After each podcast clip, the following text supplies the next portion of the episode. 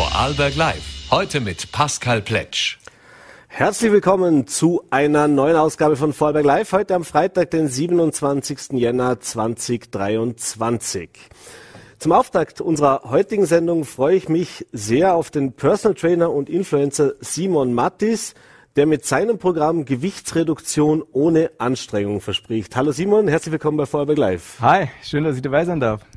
Ja, Simon, normalerweise heißt's ohne Fleiß kein Preis. Und äh, egal wohin man geht, äh, wenn man dran denkt, dass der Sommer vor der Tür steht, wobei das dauert jetzt noch ein bisschen, auch wenn ich heute rausschaue, aber trotzdem, äh, gerade nach den Weihnachtsfeiertagen hast du wieder ja ein bisschen abspecken bei vielen und dann hast du es natürlich immer verbunden mit Anstrengungen. Ich muss ins Fitness gehen, ich muss Sport machen, ich muss mich überwinden.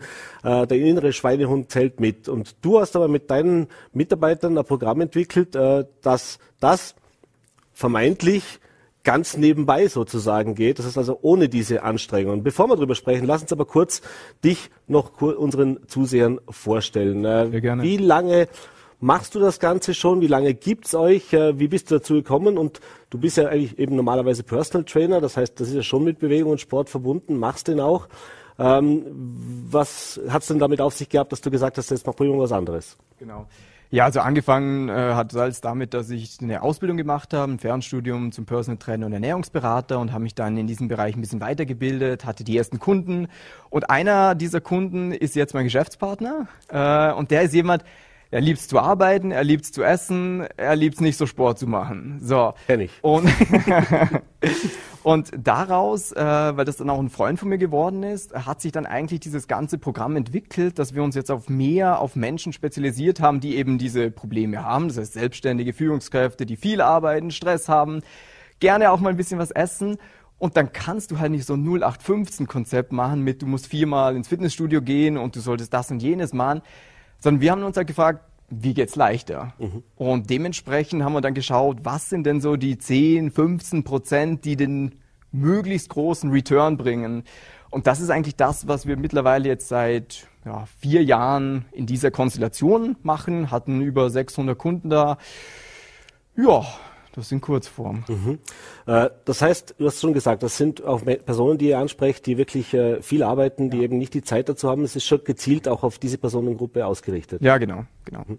Äh, mittlerweile, glaube ich, elf Mitarbeiter. Ja, genau, elf Vollzeit. Also das heißt, das ist auch gewachsen in den letzten Jahren. Am Anfang waren wir zu zweit.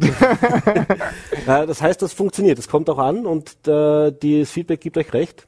Ja, definitiv. Also ich glaube auch, dass das einer der größten Alleinstellungsmerkmale ist, weil Abnehmen bietet ja jeder an und jeder sagt, es ist super einfach. So. Und ich glaube, der Unterschied ist, dass unsere Ergebnisse auch bleiben, nachdem die Leute mit uns gearbeitet haben und deswegen haben wir einen recht hohen Zulauf von Kunden, die über eine Empfehlung zu uns kommen. Mhm.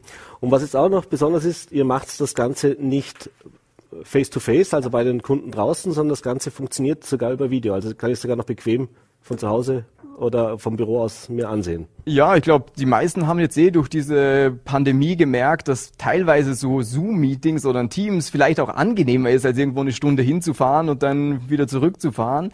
Und das ist durch dieses Online halt bei uns sehr cool, dass teilweise jemand, wenn er zehn Minuten Slot hat irgendwo, sagt, hey, äh, lass uns kurz quatschen, dann tut man sich zusammen, spricht die wichtigsten Sachen für die Woche durch und dann geht's auch wieder weiter. Mhm. Also wenn es nicht um den Sport an ja. sich geht, um was geht's denn ganz genau? Was Ernährung. ist denn das Geheimnis dahinter? Ernährung, okay. Ja. Das heißt FDH. Nee. Äh, also wie, wie, du schon selber ansprichst, ähm, die meisten haben dir im Kopf, ja, ich muss viel mehr Sport machen oder ich soll weniger essen. Aber faktisch geht es ja nicht darum, wie viel an Menge ich esse, sondern es geht immer darum, wie viel Kalorien führe ich zu mir. So. Und jetzt ist ganz spannend, wenn man sich das mal, ich bin ein Zahlenmensch, ich finde das immer cool. Wenn man mal schaut, wenn man dreimal die Woche zum Beispiel eine Stunde Sport macht, das ist viel. Mhm. Wenn du hinfahren musst, zurückfahren musst, pff, dann verbrennst pro Stunde Sport circa 600 Kalorien. Mhm. Das dreimal sind 1800 die Woche oder 250 pro Tag. Hey, 250 Kalorien, das wenn du beim Italiener sitzt und dich fragst, soll ich die Nudeln mit Tomatensauce oder mit einem Pesto essen? Die Entscheidung sind 250 Kalorien. Mhm. Und deswegen haben wir halt geschaut, was gibt's beim Essen, wo du sagst, schmeckt mir gleich, macht mich gleich satt, ist auch verfügbar und ist aber viel besser zum Abnehmen. Und das ist eigentlich so das, was es dann halt so simpel macht schlussendlich. Mhm. Das heißt, äh, ihr macht im Prinzip Ernährungspläne oder halt eben sozusagen, äh, man ist ja auch individuell unterschiedlich. Der eine genau. mag das lieber, der andere mag das lieber. Ja. Ja, also ich sage immer so, ähm, damit Abnehmen langfristig sein kann, müssen eigentlich die vier S gegeben sein beim Essen. Das heißt, das Essen muss dir schmecken, es muss dich satt machen, es muss simpel sein und sozial verträglich. Mhm. Das Schmecken, das unterscheidet sich immer. Deswegen sprechen wir auch am Anfang immer mit Leuten, hey, wie sieht's denn aus? Bist du eher ein süßer, bist du ein herzhafter? Wo gehst du gern essen? Wie sieht denn dein Alltag aus? Und es gibt ja da auch bei dem sozialen Unterschiede. Vielleicht gehst du gerne mal am Wochenende mit den Kumpels weg und trinkst ein Gläschen Wein oder viele haben Geschäftsessen etc. und sagen, hey, da sitze ich nicht und bestelle einen Salat, sondern da bin ich der komische Typ, wenn ich das mache. Ähm, deswegen, ja, gibt's individuelle Unterschiede. Ähm, wir lassen uns halt am Anfang immer ein bisschen dokumentieren, was passiert im Leben und dann zeigen wir ihm, hey, schau mal, das wäre besser, das wäre besser, das wäre besser. Und wenn du für dich sagst, ist mir eigentlich egal, ob ich das oder jenes esse, aber wenn ich weiß, wenn ich das esse, kann ich mir noch eine Achtel Wein gönnen, mhm. ja, dann esse ich doch lieber dieses. Mhm. Ich habe auch ein Interview gelesen, auch das Trinken ist natürlich auch ein Thema, du hast gerade gesagt, das Glas Wein. Äh, vor Weihnachten habe ich gesagt, äh, halt statt dem Eggnog lieber den Glühwein, weil der hat weniger Kalorien. Ist das im Prinzip eigentlich das ganz simple Grundrezept? Also das heißt, ich so, ich gehe irgendwo hin, ich möchte mir was Gutes tun und dann schaue ich halt noch A oder B, was ist das mit weniger Kalorien, das nehme ich dann zu mir und so spare ich mir schon, schon was ein. Ja, mehr oder weniger, ja. Ähm, was dann halt auch noch ein Punkt ist, dass man sich natürlich auch bewusst Sachen gönnt. Weil wenn du das mal gecheckt hast, um was es geht, dann weißt du ja auch ganz genau, wie du dir deine Sachen, wo du sagst, hey, da, da kann ich oder will ich nicht drauf mhm. verzichten, wie du dir die auch gönnen kannst. Wenn du halt zum Beispiel sagst, hey, ich nehme die Nudeln statt mit dem Pesto mit einer Bratensauce dafür, kann ich dann am Wochenende, wenn ich mit den Kumpels weg bin, zum Beispiel zwei Bier mehr trinken oder so. Und dann, dadurch ist es dann halt nicht mehr dieser große Verzicht, sondern es geht halt leichter von der Hand, weil du nicht diesen eisernen Disziplinpart hast. Mhm. Das könnte man sagen, ist ein ganz simples Rezept. Äh, aber, aber eigentlich hört man, egal wo man hinhört, äh, nur Disziplin, äh, eben Pläne machen, am besten noch Kalorien zählen, keine Ahnung, und, und natürlich viel Sport treiben. Äh, wie war denn das, wo ihr auf diese Idee gekommen seid, beziehungsweise ausprobiert habt, dass das auch tatsächlich funktionieren kann? Weil das ist ja, wenn du die Ausbildung gemacht hast, wirst ja. du wahrscheinlich auch was anderes gelernt haben dort, oder? Das ist richtig. Ähm, das, was nämlich super spannend ist, das, was ja so in den allgemeinen Medien immer wieder kommt, ist immer dieses Maximumprinzip. So, ja, wenn ich möglichst ein krasses Ergebnis haben will, natürlich kommt es besser raus, wenn möglichst viel tust dafür. Aber die meisten Leute, die wollen ja keine Bodybuilder sein, sondern die sagen, hey, ich hätte halt gern, dass der Bauch weg ist, damit das Hemd nicht mehr spannt, damit es gut aussieht. Und dementsprechend musst du dann auch nicht so viel dafür tun. Und ich glaube, was bei uns so der Punkt war, dass sowohl ich als auch mein Geschäftspartner, dass wir eher Lebemenschen sind. Ich trinke auch gerne mal ein Gläschen Wein oder esse mal irgendeine Tiramisu als Nachspeise und habe nicht dieses eiserne, ja, ich koche alles vor. Hatte ich eine Zeit lang, das war mhm. nicht cool. Äh, und deswegen, ja, haben wir es zuerst bei uns gemerkt und dann schrittweise mit anderen Leuten probiert. Mhm. Was würdest du aber sagen? Weil wenn man dich jetzt so ansieht, ja. das ist ja nicht nur äh, nichts essen oder wenig essen ja. oder, oder darauf achten, sondern da gehört schon ein bisschen Sport dazu. Das soll jetzt natürlich vermutlich nicht heißen, äh, muss es gar keinen Sport mehr machen oder sollte ich nicht machen. Das wäre nach wie vor trotzdem auch gut als Ergänzung, nehme ich an. Ja, also Sport ist natürlich immer eine coole Sache und wenn jemand gerne Sport macht, dann ist ja umso besser. Äh, nur unser Ansatz ist, dass du keinen machen musst, wenn du nicht willst. Mhm. Wenn du so aussehen willst wie ich, wenn du sagst, hey, du willst Muskulatur haben, ja, dann solltest du mal ein Krafttraining machen, logischerweise. Aber auch da finde ich es spannend, ähm, dass die meisten Leute ja denken, Sport, also der Sport, der was bringt, der ist immer kacke. Also so joggen gehen, äh, irgendwie Cardio, Krafttraining. Das ist immer so die, die, die Qual, oder? Genau. Ja. Aber so normale Bewegung, wie zum Beispiel jemand, der gern Tennis spielt, super geiles Training, aber der sagt, ja, aber das ist ja kein Sport. Das ist ja klar, das ist Sport. Mhm. Selbst wenn du gern spazieren gehst oder mit den Kids ein bisschen rausgehst, alles an Bewegung ist besser wie nix. Und wenn du es gern machst, machst du es halt auch dauerhaft.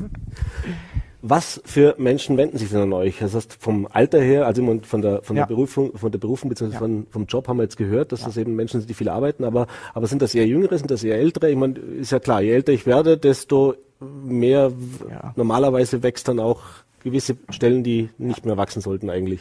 Jung oder alt liegt immer im Auge des Betrachters, aber äh, bei uns ist so der Durchschnitt Ende 30 bis Ende 50. Das ist so der Kern, da gibt's ein bisschen drüber, ein bisschen drunter, ähm, aber das ist so der Hauptpunkt. Mit, das meiste ist so Mitte 40. Mhm.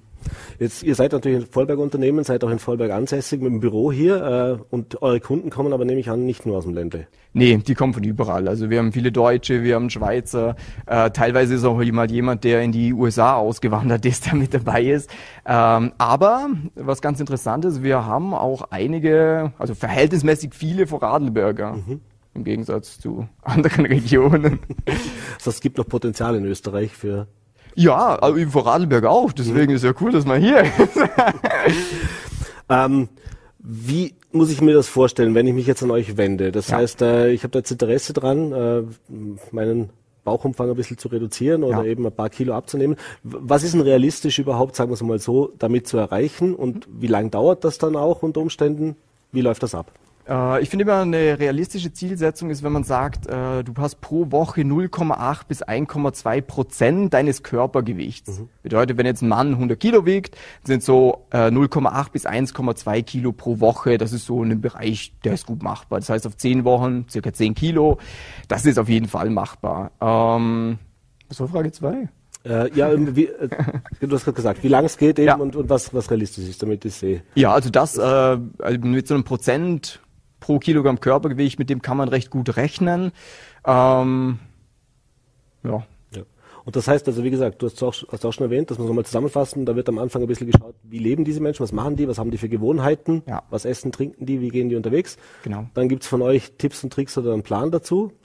Wird das dann auch äh, noch weiter verfolgt? Also ja, auf jeden Fall. Ich meine, das Größte fängt ja dann erst an. Ähm, nur ein Plan, den kannst du im Internet für 15 Euro irgendwo kaufen. das ist es nicht. Das, wovon unser Coaching eigentlich lebt, ist, dass wir die Person an die Hand nehmen, nicht nur einen Plan vornehmen, sondern an die Hand nehmen und immer, wenn es ein Problem gibt, ihnen auch helfen. Mhm. Das heißt, der Ablauf an sich ist so, dass Personen sich bei uns bewerben, dann hat man ein telefonisches Vorgespräch, klopft mal ab, passt das prinzipiell beidseitig und dann gibt's auch nochmal eine ein- bis eineinhalbstündige kostenlose Beratung, wo man auch genau der Person mitgibt, hey, schau, für dich wäre das und das am besten sinnvoll und dann kann immer noch jeder entscheiden, will er es selber machen oder will er es mit uns machen. Alles klar. Reinschauen lohnt sich auf jeden Fall. Simon, ich danke dir für den Besuch im Studio. Sehr, sehr gerne. Weiterhin viel Erfolg, alles Gute. Ebenfalls. Danke dir. danke dir. Das Ergebnis der Evaluierung für die S18, die Umweltministerin Leonore Gewessler Mitte der Woche präsentiert hat und hier gestern in der Sendung bei meinem Kollegen Gerold Riebmann auch nochmal äh, ja, nochmal nachgelegt hat, beziehungsweise es nochmal auch aufgeklärt hat, sorgt nach wie vor für viele Diskussionen im Land. Und einer, der alles andere als glücklich auch ist äh, mit der Präsentation beziehungsweise mit dem, wie jetzt hier vorgegangen worden ist, ist unser Verkehrslandesrat Marco Dittler. Äh, schönen guten Abend, Herr Dittler. Herzlich willkommen im Studio. Danke für die Einladung. Ja, Dittler, am Mittwoch wurde ein Evaluierungsbericht äh, präsentiert. Wir haben ihn auch hier. Äh, das war ja auf Zutun des Nationalrats beziehungsweise eigentlich waren wir mit der CP, fangen wir anders an. Eigentlich waren wir mit der CP-Variante schon so weit, dass man gesagt hat, gut, jetzt haben wir uns auf eine Variante geeinigt. Äh, da hat die ASFINAG auch Bodenproben gemacht, das hat man alles schon mal die Vorevaluierung gemacht, soweit war alles in Ordnung. Dann kam der Ruf aus Wien, na Moment einmal, jetzt werden diese großen Straßenbauprojekte nochmal erst evaluiert, was man grundsätzlich sagen könnte, macht ja auch Sinn, da geht es um viel Geld, äh, doppelt hält besser sozusagen. Das hat jetzt zeitlang gedauert, wie gesagt, am Mittwoch dieser Bericht präsentiert und jetzt für alle S18-Kenner, äh, beziehungsweise die, die das schon viele Jahre verfolgen, ein eigentlich wenig überraschendes Ergebnis. Äh, es gibt jetzt wieder eine neue Variante offensichtlich, die jetzt scheinbar, wenn man den Worten der Frau Bundesministerin glauben kann, auch die deutlich bessere Variante ist. Warum sehen Sie das diametral anders? Ja, das müssen wir gleich relativieren. Erstens sehe nicht nur ich das anders, sondern zweitens zeigt der Bericht ein ganz klar anderes Ergebnis. Und das ist wichtig zu wissen. Der Bericht zeigt ein anderes Ergebnis, als das jetzt der Öffentlichkeit verkauft und kommuniziert wird. Mhm. Das ist der eine Punkt, der mich persönlich sehr stört. Das andere, du hast es angesprochen, natürlich kann man evaluieren. Äh, warum, wo haben wir, äh, waren wir für diese Evaluierung nicht so, so, erfreut darüber? Weil man seit 40 Jahren evaluiert hat und äh, man hat dann in einem Mobil im Rheintal-Prozess noch einmal wirklich tief analysiert und evaluiert.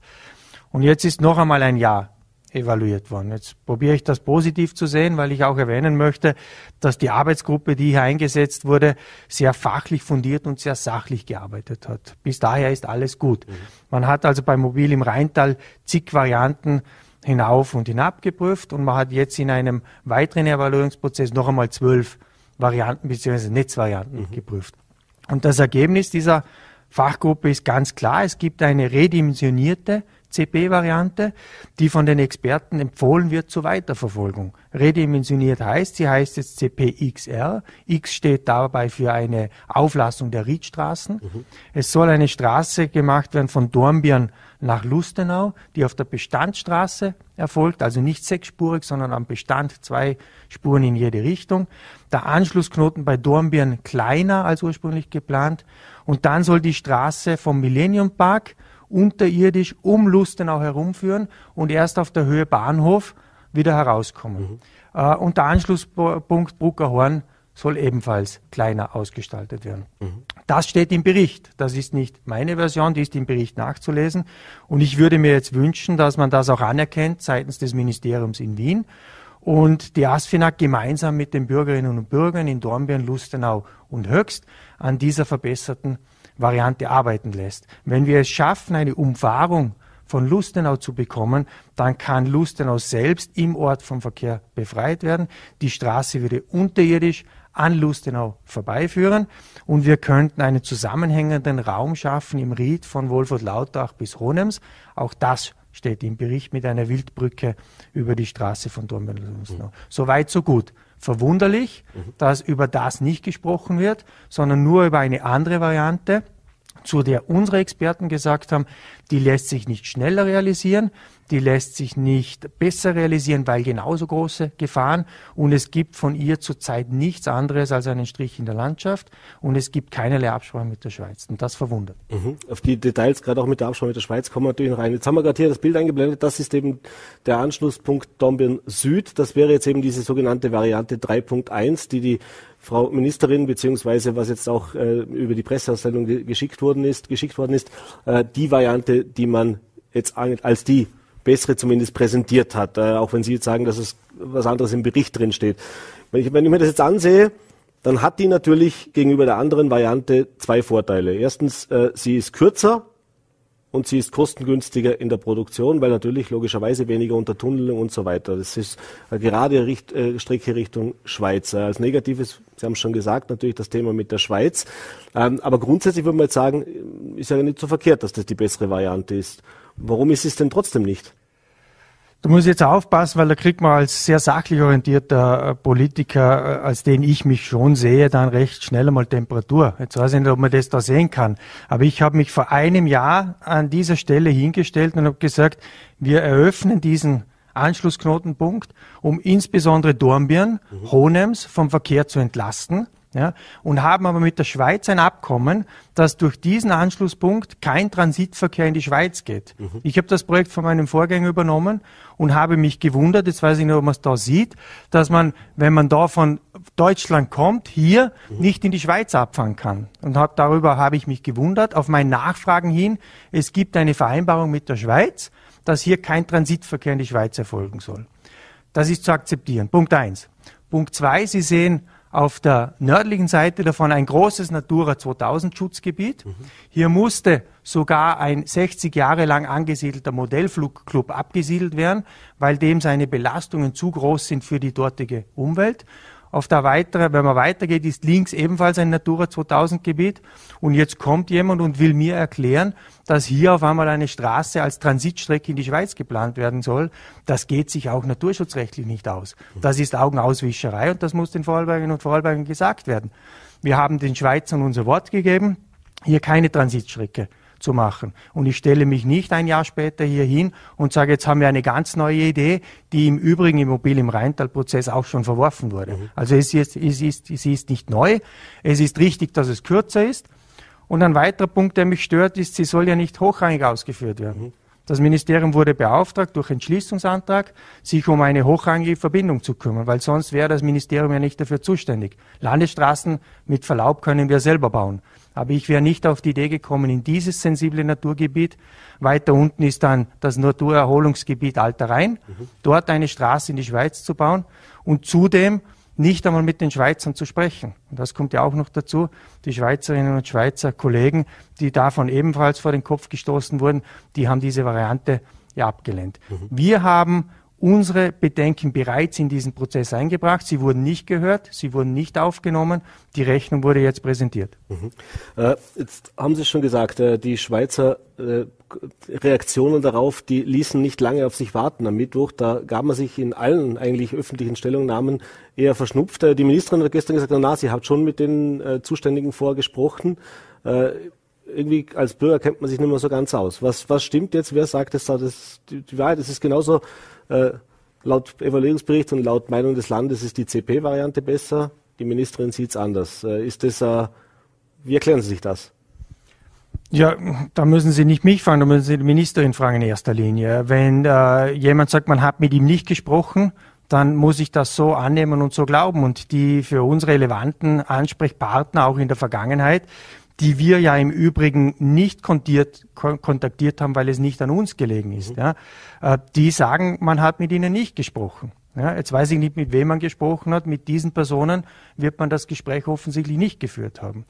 Ähm, das ist der eine Punkt. Der zweite Punkt ist, wenn man die Diktion sich genau anschaut und anhört, dann redet man von einer Verkehrsentlastung für, der, für den Raum Lustenau. Mhm. Gleichzeitig steht im Bericht drinnen, dass die CP-Variante mit Abstand die größte Entlastung für Lustenau hat, für den Ort Lustenau. Mhm. Der Raum Lustenau ist ein sehr dehnbarer Begriff. Ja.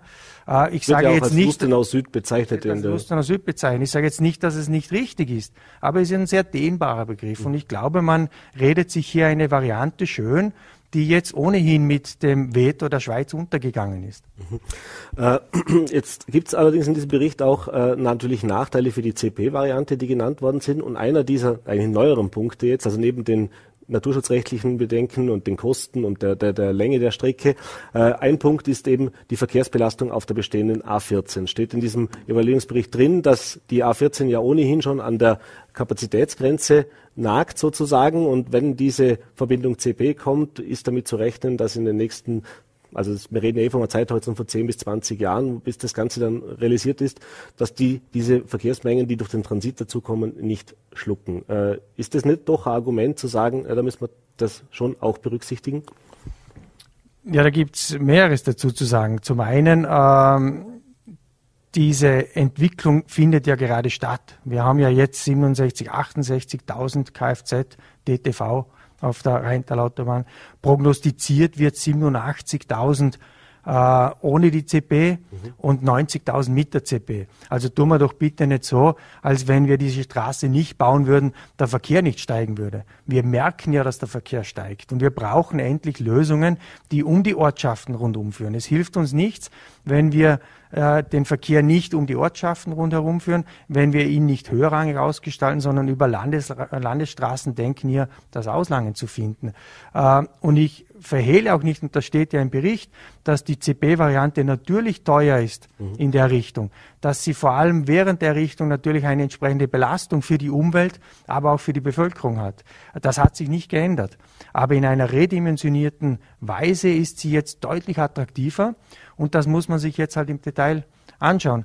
Äh, und im Übrigen glaube ich nicht, dass man äh, den Move sozusagen machen sollte und den Vorarlbergern und Vorarlbergern sagen, äh, diese Entlastungsstraße können wir euch nicht bauen, weil zu viel Verkehr sein wird im Jahre 2040. Ja, dann steckt man den Kopf gänzlich in den Sand und das halte ich auch nicht für seriös. Mhm.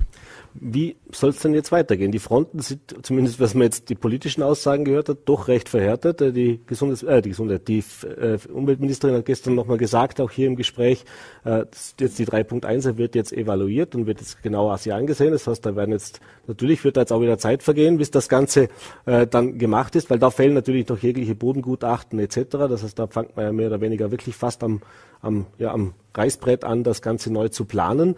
Äh, das Land, der Landeshauptmann, auch Sie und natürlich auch einige Vertreter aus, aus dem Land, äh, politische, haben sich schon geäußert, dass es für Sie eigentlich keine Option ist. Die Schweizer haben gestern, haben auch eingespielt, äh, äh gesagt, na, da wird jetzt nichts evaluiert von Schweizer Seite, weil für sie ist klar, der Anschlusspunkt ist höchst und es kommt kein anderer in Frage.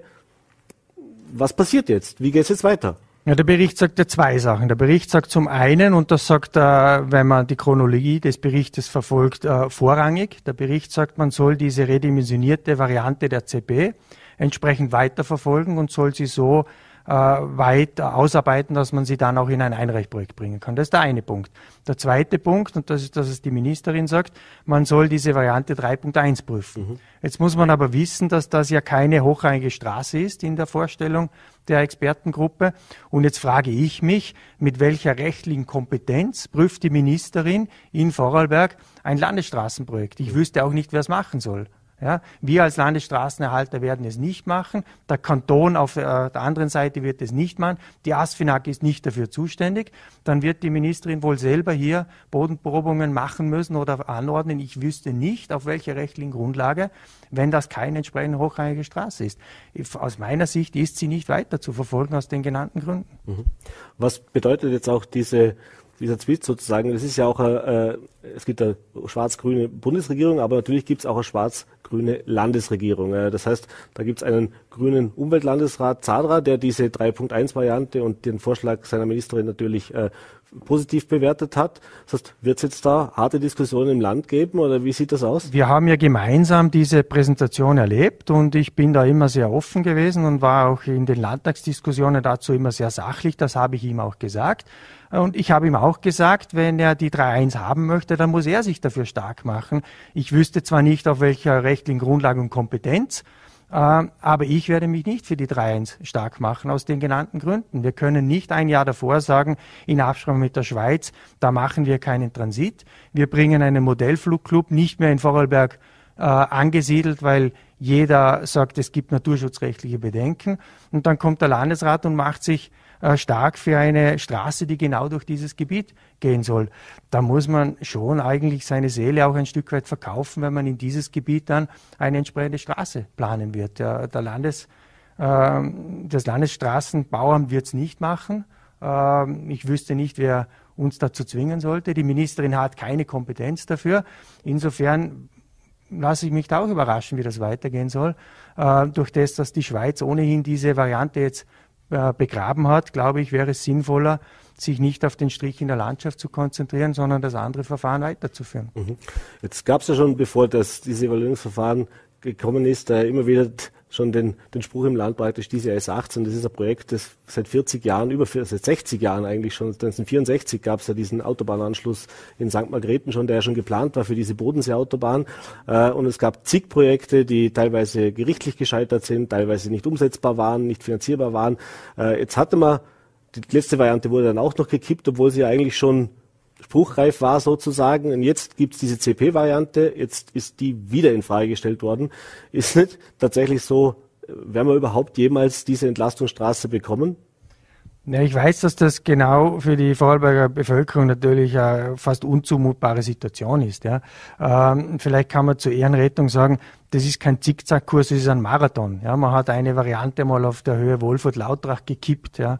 Dann hat man angeschaut, ob man nicht bei Dornbirn Nord die Z-Variante machen kann.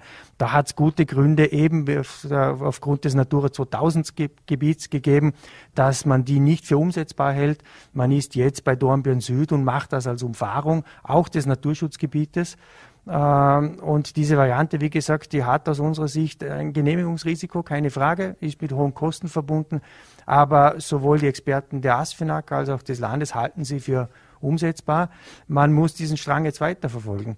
Äh, sollte es nicht gehen, sollte sie gerichtlich vor allem dann im Verfahren nicht bestehen, dann müssen wir natürlich weiter überlegen. Ich halte es nicht für sinnvoll zu sagen, es gibt keine Lösung, die äh, die Ortschaft Lustenau insbesondere mhm. dann vom Verkehr befreit. Jetzt hätten wir eine Ortsumfahrung äh, und ich halte es für sinnvoll, gemeinsam mit den Bürgerinnen und Bürgern diese gänzlich unterflur geführte Ortsumfahrung Lustenau einmal zu vertiefen und weiter zu verfolgen. Mhm. Es wird spannend bleiben. Ich sehe schon, die Diskussionen werden vermutlich auch in den nächsten Wochen und Monaten nicht abreißen. Bevor wir jetzt, wir sind schon fast am Ende der Zeit, aber es gibt noch ein zweites Thema heute, äh, in der Ihr Name auch genannt worden ist. Das ist äh, eher noch regionaleres Thema, nämlich die Stadt Bregenz. Da geht es um das Projekt Bregenz Mitte.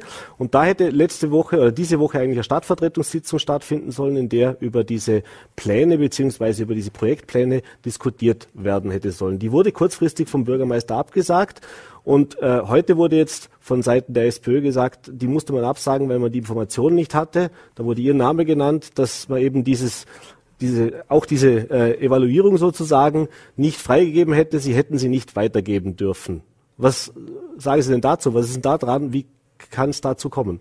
Das ist jetzt eher ein, ein, ein kleineres, aber auch wichtiges Thema, keine Frage. Aber das lässt sich aus meiner Sicht sehr, sehr schnell aufklären. Wir haben gemeinsam beschlossen, gemeinsam heißt Land Vorarlberg und Stadt Bregenz hier eine Machbarkeitsstudie zu machen, wie der Verkehr in Bregenz geführt werden kann, äh, unter Flur oder mit Verlegung der Landesstraße. Hier gibt's äh, sehr detaillierte Untersuchungen über Verkehrsströme, Verkehrszahlen. Und wir haben uns darauf verständigt, diese Variante bis Ende 22 fertigzustellen. Es hat dann äh, einige Verzögerungen gegeben und wir haben uns weiters darauf verständigt, bis Ende Jänner 23 die Ergebnisse zu präsentieren. Es hat dann, und ich habe das ja auch den Medien entnommen, äh, auf der Ebene der Experten diesen Austausch gegeben. Eine erste Rohversion wurde ausgetauscht mit dem Hinweis, diese bitte nicht zu veröffentlichen. Und die Experten zwischen, zwischen der Stadt und dem Land haben sich über diese Rohversion ausgetauscht. Man hat dann Mitte Jänner beschlossen, dass man inhaltlich keine Ergänzungen mehr hat.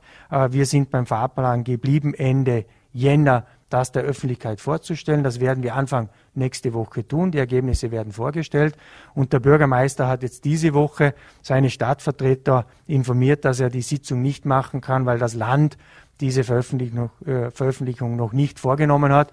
Und ich habe gestern Nacht noch mit dem Bürgermeister Kontakt gehabt und habe ihm gesagt, er hätte mich jederzeit auch persönlich kontaktieren können darauf hinweisen, dass er eine Stadtvertretungssitzung hat, dann hätte ich ihm gesagt, du kannst jetzt zwei Sachen machen. Entweder du informierst selbstredend deine Stadtvertretung über die Inhalte der gemeinsamen Studie, weil es ja keine inhaltliche Diskrepanz mehr darüber geht, gibt. Das heißt, eine Information wäre immer möglich gewesen.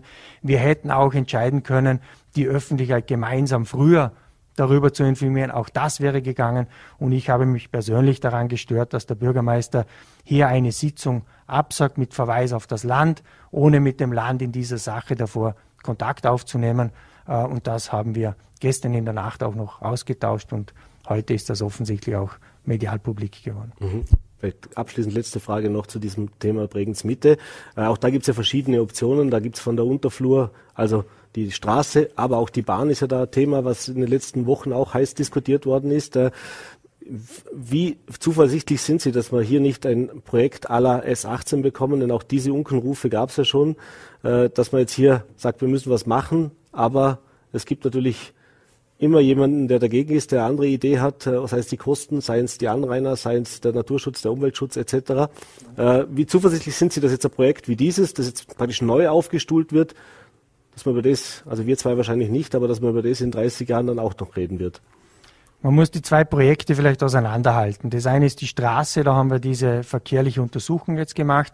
Da gibt es jetzt unterschiedliche Varianten von einer Verlegung der Landesstraße äh, oberirdisch bis zu einer unterflurgeführten Landesstraße. Die unterscheidet sich natürlich deutlich auch in den Kosten. Das werden wir nächste Woche vorstellen. Das andere Thema, das auch äh, schon äh, natürlich öffentlichkeitswirksam diskutiert wurde, ist die Führung äh, der Eisenbahninfrastruktur. Und hier erachte ich es persönlich für extrem sinnvoll und auch wertvoll und ich bin froh, dass man auch in diese Richtung jetzt geht, dass man hier mit der Bevölkerung einen entsprechenden Prozess aufsetzt, weil hier geht es nicht nur um die Führung der Eisenbahninfrastruktur, hier geht es in erster Linie um den Lebensraum im Großraum Bregenz. Hier geht es um eine Frage, wie wird der Schienenverkehr nicht heute, morgen, sondern die nächsten 100 Jahre zwischen Wolfurt und der Staatsgrenze geführt. Und ich glaube, das ist es allemal wert, dass man sich die Zeit nimmt und darüber äh, genauer nachdenkt. Der Landtag hat ja diesen Auftrag auch erteilt und es ist jetzt am Landesratskollegen Daniel Zadra, diesen Prozess zu führen. Ähm, ich werde mich hier auch beteiligen, weil ich für die Raumplanung zuständig bin. Und man muss wissen, dass dieser Prozess ja tatsächlich am Anfang steht und weil Sie die Kosten angesprochen haben, der Unterschied von der S18 zu diesem Projekt ist, dass bei der S18 dieser Prozess schon geführt wurde, mhm. dass man eine Variante gefunden hat und dass derjenige, der dafür zuständig wäre, sie zu bauen, nämlich die ASFINAG, auch das Geld investieren würde. Das ist in diesem Fall natürlich noch in weiter Ferne. Aber nichtsdestotrotz sollte sich die Vorarlberger Bevölkerung und auch die Landesregierung damit auseinandersetzen, ob es uns nicht gelingt, den Eisenbahnverkehr woanders zu führen und da den Lebensraum deutlich aufzuwerten. Herr Landesrat, ich bedanke mich für den Besuch im Studio, bedanke mich für die Ausführungen. Schönen Abend, alles Gute. Danke, sehr gerne. Und den Anfang unserer Sendung haben wir mit Sport beziehungsweise mit Training gemacht. Äh, zum Abschluss geht's jetzt in den Regenerationsabend. Regenerationsabend 2.0, das aktuelle Programm des österreichischen Schauspielers und Kabarettisten Roland Thüringer. Am Donnerstag hat er in Rankweil für Lacher und Regeneration in Zeiten der Krise gesorgt. Im Vorfeld seines Auftritts durfte ich ihn äh, über seine Beziehung zur Figur Ingenieur Breitfuß zu seinem aktuellen Programm sowie darüber konnte ich mich mit ihm unterhalten, welchen Anteil ein Interview mit Hermann Mayer am Programmtitel hat. Ja, Roland Thüringer, herzlich willkommen im schönen Ländle. Absolut schön, ja. Schön, dich wieder hier bei uns zu haben. Geht's gut? Ja, ich bin zufrieden, so alles gut. Alles gut, es ist wieder so was, was man sagt, Normalität in unserem Kulturbetrieb. Äh, und ich spiele viel, bin viel unterwegs und harre der Dinge, die auf uns zukommen. Mhm. Dann lass uns doch gleich mal über dein äh, Programm kann man ja gar nicht sagen. Es ist ja eigentlich kein Programm, was du aktuell machst. Äh, ja. Ein, ein, Regenerationsabend. Ja. Und zwar der 2.0er. Was hat dich dazu bewogen, jetzt mit diesem in Anführungszeichen Programm nochmal auf Tour zu gehen oder das wiederzumachen und vor allem vielleicht auch für die Zuschauer, die es noch nicht wissen, was erwartet Sie denn an diesem Abend? Ja, äh, prinzipiell ist der Regenerationsamt der Geschichte, das habe ich 20 Jahre nicht mehr gemacht und davor war 10 Jahre durchgehend eigentlich, immer so dazwischen. Das war immer ein Abend, wo ich auf die Bühne gehe und ohne einen fixen Plan zu haben, mit den Leuten rutschen und Geschichten erzählen. Dann, wie es jetzt so ist, irgendwann einmal wissen schon die Leute, welche Geschichten ich erzählen kann, dann bestellen sie praktisch die Geschichten. Mhm. Geh, erzähl das, erzähl das. Dann wird es wieder zu sowas Normalen, was ja da abläuft und darum habe ich dann irgendwann mal aufgehört. Und mein Plan wäre gewesen, eigentlich jetzt äh, im 22er Jahr, im Herbst, ein neues Programm zu machen nach der Afrika-Twins. Also wieder so in mhm. der Art ein Hörspiel mit Licht. Und dann habe ich mir im Mai aber überlegt, was weiß man, was der Herbst bringt. Es war mir zu unsicher, ein neues Programm auszustampfen. Und habe das Gefühl gehabt, dass die Menschen mittlerweile alles so überfordert sind und so fertig. Das Einzige, was mir einer schenken kann, ist Lachen, glaube ich. Mhm. Ohne viel nachdenken zu müssen. Und dann habe ich mich entschieden, dass ich das wieder mache. Und lustigerweise sind das viele andere Geschichten, die ich erzähle, weil auch wieder Zeit vergangen ist. Und es ist mittlerweile, was es damals nicht war, es ist jetzt die Geschichten, die ich erzähle aus meiner Kindheit, das ist wirklich eine Zeitreise. Mhm. Das heißt auch für dich selber so für praktisch. Für mich selber ist das ja. Ich rede über Sachen, das ist schon so weit weg. Das ist, ja, das ist interessant und die Leute empfinden das auch so eigentlich. Ja. Das ist ja vielleicht, also wir haben uns jetzt schon ein paar Mal getroffen und ja. in den letzten Jahren war es ja meistens so, dass der Roland Thüringer ein sehr engagierter, sehr aktiver, sehr aktivistischer Mensch auch war. Jetzt, jetzt nicht nur im Sinne, also das heißt immer auch mit einer Botschaft verbunden, die letzten Programme auch waren. Jetzt praktisch back to the roots, wirklich die Unterhaltung im Vordergrund steht. Ich habe hab ein Interview gelesen, du sagst auch, da kommt doch nichts mit Politikern oder irgendwas, also dass das wirklich draußen bleibt, dass die Menschen da mal abschalten können. Äh, war das auch eine Überlegung für dich selber, jetzt einmal nach all den Jahren, wo man auch wirklich sich ein bisschen viel hirnt und viel verkopft und was da auch die letzten Jahre passiert ist, dass man sagt, so, ich möchte jetzt einfach mal wieder auch selber vielleicht ein bisschen mehr nur Spaß auch haben auf der Bühne? Ja, wobei mir das andere auch genauso Spaß gemacht. Nicht? Und ich hätte eigentlich mit dem äh, Konzept der Afrika-Twins, mhm. das wäre jetzt so weitergegangen, diese kleinen Stücke zu machen. Mhm. Ja? Und äh, ist wieder ganz was anderes als die Vortragsserie, die ich vorher gemacht habe, ja? weil es wieder Theaterstücke gewesen waren. Aber ich habe mir irgendwo gedacht, wir sind jetzt wirklich an einem Punkt, manche nennen es eine Zeitenwende, etc., etc., ähm, wo eigentlich nichts mehr zu tun ist. Mhm. Also irgendwie das Gefühl, das, was zu sagen war, habe ich gesagt. Äh, es ist vielleicht irgendwo angekommen, woanders nicht. Aber jetzt ist es so, jetzt ist es, wie es ist. Und so jetzt müssen wir eher, eher schauen, wo jeder bei sich selber irgendwie an den Schrauben drehen kann, um die den persönlichen Zustand zu dem allen, was um herum passiert, zu verändern. Aber das, was passiert, kann es nicht verändern. Dann mhm. macht es auch gar keinen Sinn, darüber zu reden, dass das und das jetzt so ist. Es ist jetzt einfach so, wie es ist. Wir haben uns alle miteinander in die Situation irgendwie einmanövriert. Jeder hat seinen Teil, manche einen größeren, manche einen kleinen dazu beigetragen, dass es so ist. Und jetzt muss man schauen, wie man damit zurechtkommt. Und wir wissen, vielleicht löst es eh alles irgendwann mit Wohlgefallen auf, vielleicht auch nicht. Und äh, da gibt es so einen Spruch, umso schlechter die Zeiten sind, umso besser geht es dem Kabarett. Mhm. Das stimmt nicht. Also nicht dem wirklichen Kabarett, sondern den Witz erzählen geht es dann besser. Und nachdem ich das kann, Geschichten erzählen, und mir sehr leicht tut dabei und das auch gern mache, warum nicht? Ne? Ich kann mich erinnern, unser erstes Interview, was wir damals geführt haben, da haben wir viel darüber gesprochen, äh, dass Menschen heutzutage eben so in einer, in einer, in einer Luxus, in einer, in einer Verwöhnblase leben. Da hast du damals ja gesagt, äh, was ist, du hast das selber von dir erzählt, dass du mal erst einmal wieder ein Tier schlachten, also sprich selber auch gewisse äh, Fertigkeiten und Fähigkeiten zu haben, Feuer zu machen zum Beispiel, oder? Weil halt der Strom aus der Steckdose kommt, das Fleisch im Supermarkt einpackt ist, oder? Und damals war das eine Zeit, da bist du auch viel belächelt oder auch mit Stirnrunzeln hat man das zur Kenntnis genommen. Jetzt ist es natürlich nicht so, dass wir jetzt alle wieder zu Hause äh, mit, mit, mit Feuerstein unser, unsere, unsere Wohnungen heizen müssen.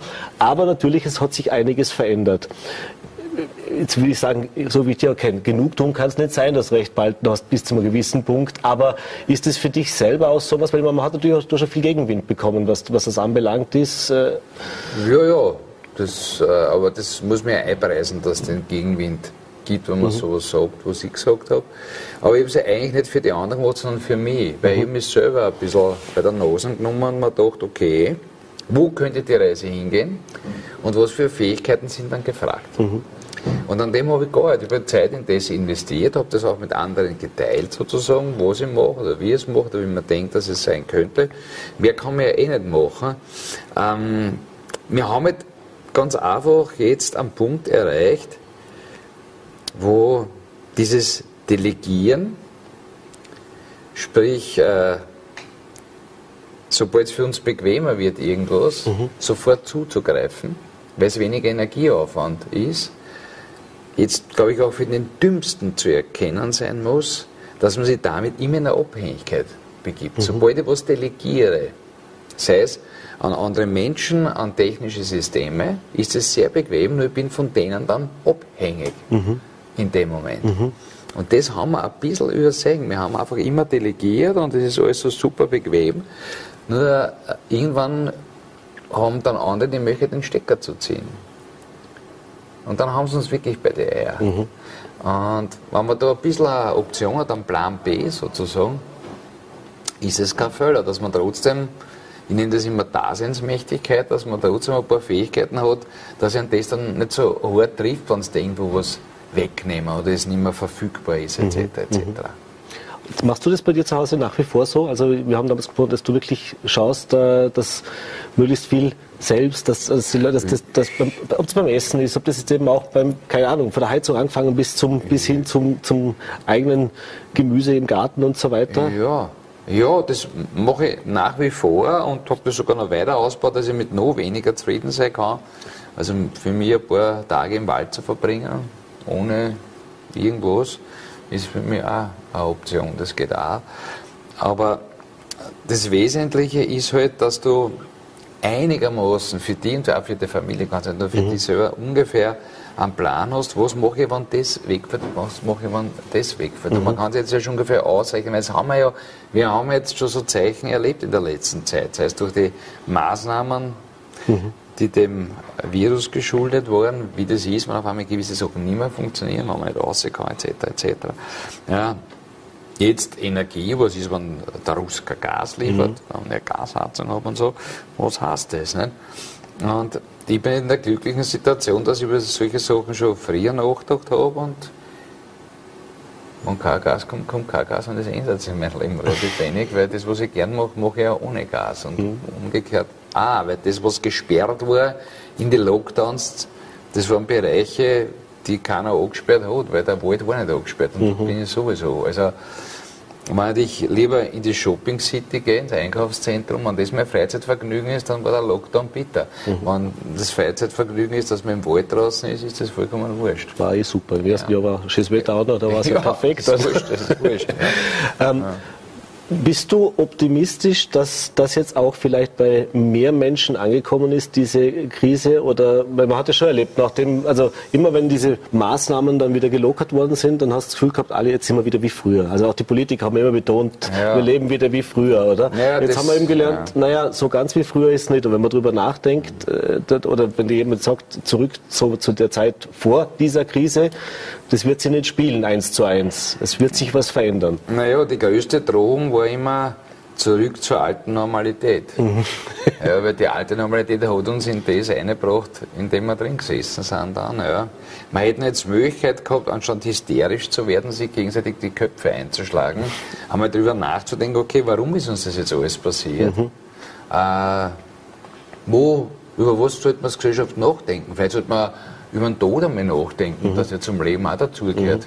Ja, äh, dass diese Kleinstlebewesen, denen wir keine Bedeutung geben, wahnsinnig wichtig sind für uns. Weil wir als Kleinstlebewesen bestehen, dass man nicht einfach sagen kann, die können wir aussperren und dann sind die nicht da. Und über so viele Sachen hätte man nachdenken können. Weil ich habe schon gehört von Leuten, die gesagt haben, "Boah, das war eigentlich so leiwand, wie der Flugverkehr eingestellt war. Keine Contentstrafen haben, das war schön. Ja, aber sobald es wieder ist, Wurscht, oder? Hebel wieder umgelegt und das Und ist- ab nach Malle, oder? Ja, das, aber das, so funktioniert wahrscheinlich äh, der Mensch auch, dass das so ist. Ähm, aber ich würde jetzt in die Zukunft gar nicht so, so pessimistisch sehen. Es Mhm. wird vielleicht jetzt ein bisschen ein paar Watschen geben, aber ich glaube, dass man daraus jetzt dann schon auch was lernen wird, weil jetzt, jetzt ist es soweit, dass es jeder gespürt, dass nicht nur ein paar sagen, hey Freunde, sondern jetzt ist es so, dass du das merkst, ui, und das sind ja viele Leute so in, was wie geht das weiter, äh, was für Entscheidungen soll ich treffen für die Zukunft, macht das einen Sinn, macht das keinen Sinn. Angst teilweise ist ein ganz schlechter äh, Ratgeber natürlich, Angst vor ganz vielen Dingen, zuerst war es der Virus, dann war es, dass äh, kein Gas mehr kommt und die Teuerung und was weiß ich alles, Krieg irgendwo. Nicht? Ja, äh, ist halt jetzt so. Aber die großen Dinge werden wir nicht, werden wir nicht aufhalten können. Aber man muss sich darauf vorbereiten, dass mit den Strömen, die jetzt gerade im Gang sind, dass man mit denen einigermaßen zurechtkommt und nicht hysterisch schon Batschen Schnappatmung. anfangen. Genau, sondern einfach trotzdem Ruhe bewahrt, so Ja. geht. Ja. Du hast gerade den Begriff Angst gesagt. Du hast auch im Programm schon mal, also wenn du von deiner Kindheit auch erzählst, äh, ich habe das Ja. auch irgendwo Ja. äh, gesehen, dass du erzählt hast, deine Eltern, die waren total. sehr ängstlich. Totale Angst, Das heißt, äh, du warst so wirklich, heute, heute würde man sagen, Helikoptereltern ein bisschen oder, oder wie würdest du es beschreiben? Ja, das war, ja, aber. Also der kleine Roland. Meine, meine, äh, mir kommt es jetzt fast so vor, worunter ich so gelitten habe, dass meine Eltern, dass ich so behütet worden bin, dass sie immer Angst gehabt haben, dass ich mir weh tue, dass ich das nicht machen darf, weiter kann Mhm. was passieren. Und auch die Angst, was sich die anderen denken, jetzt, wenn du das machst, das habe ich immer gehört und ich war halt damals so ein bisschen ein Einzelfall. Und das Schreckliche ist, das hat sich durchgesetzt. Dieses Angst haben vor allem, das Ja. ist momentan, das war, wirklich, es war Ausnahme, meine Eltern war eine Ausnahmesituation in dem Biotop, wo ich aufgewachsen bin, in Wien Favoriten. Äh, aber jetzt ist es Normalität, dass die, vor allen haben sie Angst und, ähm, und vor allem, dass wir glauben, wir können alles kontrollieren, dass, dass wir einfach äh, bestimmen können, ob was passiert oder nicht. Nein, das kannst du nicht. Das kann man ganz einfach nicht. Bevor wir jetzt noch über das Künstlerische reden, lass Ja. uns noch kurz sagen, wie hast es denn du geschafft, obwohl du in so einem Elternhaus aufgewachsen bist, auch so so sozialisiert worden bist ja eigentlich, das, das nimmt man ja mit, das, das, die- das wird ja dann irgendwann übernommen, dass du jetzt trotzdem, nicht erst jetzt, aber auch jetzt hier sitzen kannst und eben auch Ja, das, äh, eine äh, gewisse Gelassenheit, eine gewisse Ruhe drin hast und äh, ja, vor Angst spüre ich jetzt nicht viel bei dir. Nein, also das, der große Einschnitt in meinem Leben war, wie mir mit zwölf Jahren einer auf ein Motorrad aufgesetzt hat. Okay. Auf ein Rennmotorrad, nämlich auf ein Motocross-Maschine und ich mich so angeschissen habe. Das war mein Initiationsritual und von dem Moment hat sich mein Leben für mich selber total verändert. Und jetzt eine gewisse Gelassenheit den Dingen gegenüber, die ich jetzt habe, hat sich auch mit Alter zu tun. Weil was soll jetzt noch großartig sein? Große Pläne, dass ich sage, ich möchte irgendwas habe ich jetzt nicht. Aber du musst einfach irgendwann einmal dieses Sprichwort, was es gibt, äh, es gibt Dinge, die kannst du nicht verändern, die musst du lassen. Das, was du verändern kannst, musst du ändern. Und dann musst du gescheit sein und differenzieren, was ist was. Und in das muss man Energie einstecken. Aber es wird jetzt unglaublich viel Energie in was eingesteckt, äh, was wenig Sinn macht. Ich weiß nicht, ob es Sinn macht, sich auf einer Straße festzukleben und zu schreien, Tempo 100 auf der Autobahn. Mhm. Deswegen bauen wir nicht als Gesellschaft eine bessere Verbindung zum Lebendigen und zur Natur auf. Mhm. Wir fahren nicht langsam auf der Autobahn, wir fahren aber trotzdem. Mhm. Ja. Ja, dann lass uns über das Künstlerische sprechen. Ja. Weil auch da hat sich meiner Meinung nach schon ein bisschen was auch, was nicht, im Mindset verändert beim Roland oder, oder, oder wieder neue aus. Also, das war auch so, die, bei den letzten Interviews immer so, okay, du Schauspieler, bist erklärter Schauspieler eigentlich, Schauspieler, ja. bist die letzten Jahre aber hauptsächlich jetzt auch über Bühnenprogramme. Äh, ja, ja, durch, das durch, sowieso, das durch, sowieso. Also, so habe ich angefangen. Genau. Ja. Ähm, und als, als wir dann mal gesprochen haben, ja, was ist jetzt so geplant, auch schauspielerisch, gesagt, naja, wenn ein gutes Angebot kommt, wenn mir was reizt, vielleicht auch eine neue Rolle, das war bei Cops zum Beispiel so ein Thema 2018, genau. oder? Mal ja. Was, also nicht in einem lustigen Genre zu machen, sondern wirklich, ja. also diese Charakter auch herauszuarbeiten, mhm. das ist was. Äh, jetzt gibt's ein Revival seit Dezember äh, von MA 2412. Nein, nicht. Nein, okay. Immer 2412. Nein, ich weiß ist leider ganz es, schlecht es, beworben es, worden und ganz blödsinnig. Es ist ja, war es ein ganz anderes Projekt. Es war einfach zwei Figuren aus einer Serie herauszunehmen und eine ganz andere Geschichte einzusetzen, nämlich Weber und Breitfuß, die genau. Hauptprotagonisten. Und weil der Ingenieur Breitfuß ist auch ein paar Jahre älter geworden und die sind jetzt beide in ja. Pension. Also die sitzen dann nicht mehr im Amt. Die sind oder? im Amt, die sind in Pension und erleben gemeinsame Abenteuer. Nicht?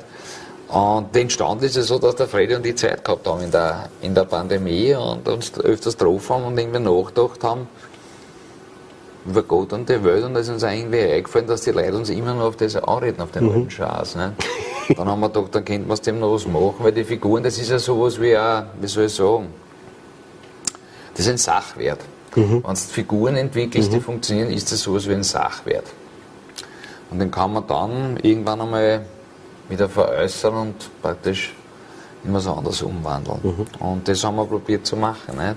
Ja. Wie viel? Teilweise gelungen, teilweise nicht. Äh, jetzt müssen wir jetzt schauen, wie sich das weiterentwickelt. Wir schreiben schon wieder zwei, zwei neue Geschichten. Und die werden wir wahrscheinlich heuer produzieren mhm. dann schauen wir. Ja. Mhm. Wie, was für ein Gefühl, also wieder in die Rolle zu schlüpfen, das wieder zu machen, dieses Wiedersehen, ich meine, ihr habt ja sonst auch Kontakt, aber dieses Wiedersehen tatsächlich auch vor der Kamera gemeinsam. Das ist unspektakulär. Das ist auch schon 20 Jahre her, dass ja. wir das gemacht haben. Aber das ist so, wie wir es vorgestern gemacht hätten. Das ist so, da schalten wir um und das, das, bist, bist also das, ist, das ist überhaupt kein Thema, das funktioniert genauso nach wie vor. Interessant ist, wird solche Figuren, die ja an sich schon, weil sie ja Clowns sind, was äh, politisch sehr Unkorrektes an sich mhm. haben, wie die in einer heutigen Zeit äh, funktionieren. Nicht? Und das war schon so, dass dann viele so junge Journalisten und Journalistinnen gefragt haben, ist das noch zeitgemäß, ist das nicht sehr sexistisch und so. Mhm. Und so ja, ja, ist sehr sexistisch. Ja, eh. super, super sexistisch. Genau das war Genau das, ja, das ist es.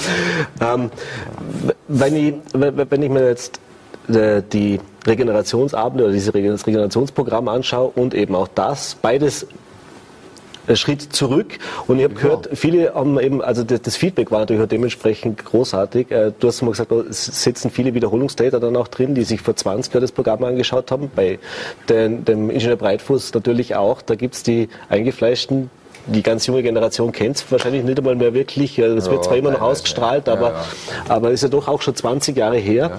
Äh, ist auch das in Zeiten von der Krise, was man sagt, diese Erinnerung an ja. damals, das ist so wie wenn ich zurück an die das Kinder so. denke oder an Christbaum denke, so, so gehört das, das dazu. Ist so.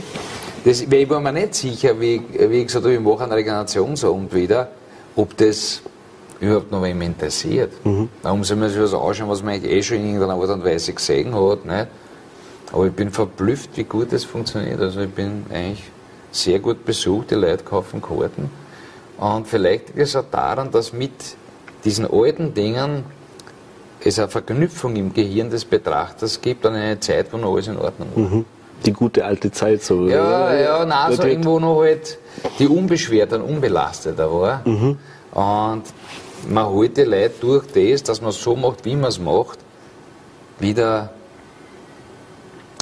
für zwei Stunden zumindest halt in eine andere Zeit, ja, in ein anderes Lebensgefühl zurück. Ne? Und ich bin mir sicher, dass so Sachen wie Weber am Freitfuß oder Kaiser Mühlenblues oder was auch immer das war, was ich da so gemacht habe. Mhm. Wenn du das heute, diese Bücher, Popitz, wurscht was, mhm. wenn ich das so schreibe und einreiche mit der, bei der Filmförderung, Niemals. sowas gibt es kein Geld mehr. Mhm. Ja. Schade eigentlich, oder? Das, also ist Das es ist eine politische Entscheidung. ne? ja, das ist ja der Dieter Hallervorden, äh, großer, der, Ja. der auch sehr oft aneckt mit seiner, mit seinen Meinungen. Oder, aber das ist ja auch sowas. Also die Dinge, die man da in den 80ern, 90ern teilweise noch produziert hat, äh, da kommt gleich sofort der Aufschrei. Gottes Willen, Äh, Jetzt bist du in der Position, sagst, ist mir wurscht. Ich mach's trotzdem, oder? Das ist Ja, also ja, die, Fall ja, also halt ja, ja. gewisse Dinge, was Ja, ja, du auf, klar, auf der ja, Bühne oder du wurscht, sagst, ja. also was, was du möchtest. Ähm, äh, auch was, was eigentlich selten geworden ist, oder? Weil wenn, äh, da muss man auch aushalten. Also das heißt, wenn man über Ja. einen Satz, wo man nicht überlegt hat, den falschen Satz raushaut, dann, Ja. dann füllst du die nächsten zwei Wochen wahrscheinlich den Boulevard und der große Aufschrei Ja, aus gewissen Richtungen ist dann da. Ich glaube, mein großer Vorteil ist, dass das, wovor sich so viele fürchten, das gibt es in meinem Leben nicht. Nämlich dieser sogenannte Shitstorm Mhm. auf Instagram oder Twitter. Muss sagen, Es gibt weil ich das nicht habe. Ja? Okay, Weil ja. das Schlimmste, was mir passieren kann, ist, dass bei mir noch anklopft. Mhm. Das machen sie ja eh nicht. Ey, das Ja, halt- weil dann wäre Handlungsbedarf. Ja. Aber sonst, es, es, es geht mir wirklich am Arsch vorbei. Das, was da kommuniziert wird über diese Medien, Gott sei Dank, interessiert mich das nicht. Und das hat keinen Einfluss auf mich, sowohl nicht positiv als auch negativ. Aber wenn tausend Leute sagen, ah, sie sind so super und äh, das ist mir genauso wurscht wie du Arschloch. Und das ist vollkommen, das ist vollkommen wurscht. Ja. Und dass halt ein paar Veranstalter sagen, der die Jünger darf bei uns nicht mehr spielen, weil wir mit Nazis marschiert, hat bei uns nichts verloren. Ja.